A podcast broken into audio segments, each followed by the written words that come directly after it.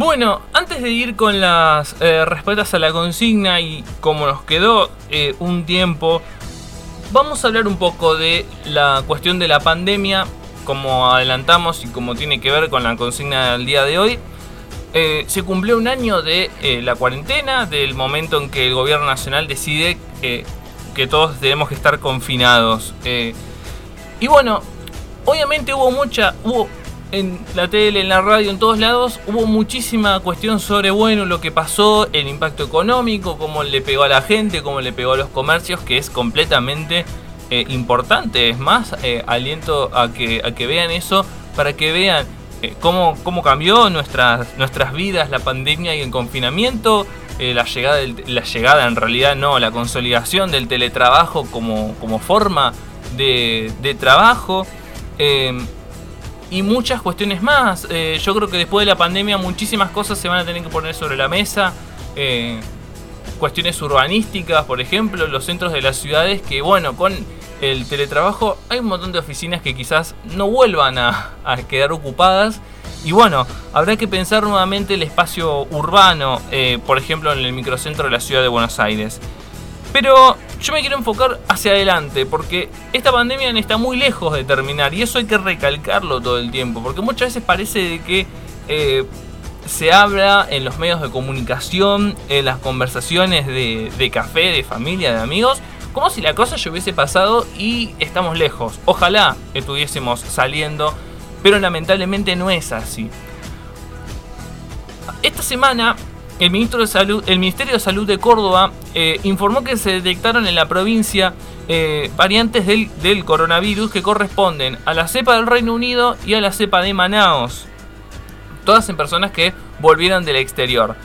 Una de las principales características en el caso de las variantes mencionadas es que están asociadas a una mayor tasa de transmisión, lo que genera un aumento de su prevalencia en el corto tiempo.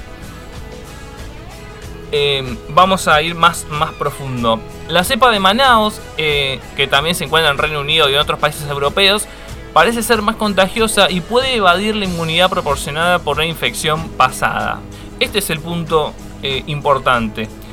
¿Por qué se pidió el cierre de fronteras con Brasil? ¿Por qué se pidió mayor, eh, mayores controles en la frontera y evidentemente más restricciones?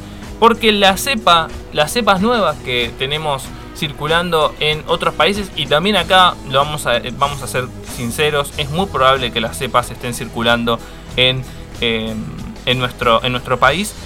Son cepas no solo más contagiosas, sino que pueden agarrar a una persona que ya tuvo el virus.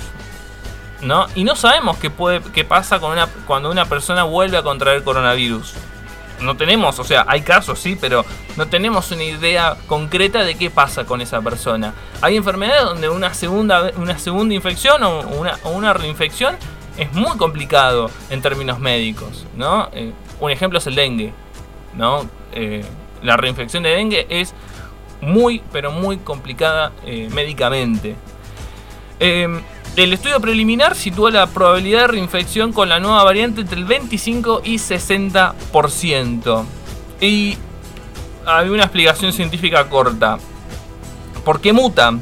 Em, más que nada porque es, natural. O sea, es muy técnico esto, pero eh, son virus de, de, ARN que también tienen una polimerasa torpe, pero su genoma es solo un fragmento muy grande de unas 30.000 pares de base. Es decir, es como si fuese una secuencia de números para ponerlo en, fáciles. Y bueno, cambian 10 o 20 números de una secuencia larguísima de 1000 números. Para, dar un, para darlo como una explicación bajada a tierra. Lo que pasa es que estas modificaciones se dan en puntos clave en donde se pone en peligro la efectividad de las vacunas, que tuvimos un año entero corriendo, viendo que la vacuna funcione, que la vacuna sea efectiva. Y si no cuidamos eh, esto, las vacunas pueden no ser efectivas, lo que sería un desastre, un desastre.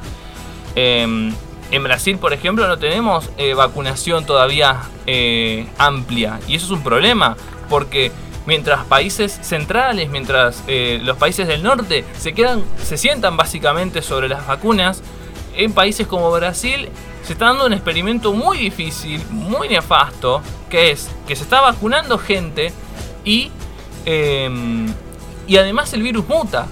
O sea, le, está dando al virus, para decirlo de una forma, la ventaja de, poder, entre comillas, infectar gente vacunada y que se vuelve que se vuelva eh, más resistente a la vacuna, lo que sería un desastre. Un debate muy muy complicado con respecto a eso, ¿no?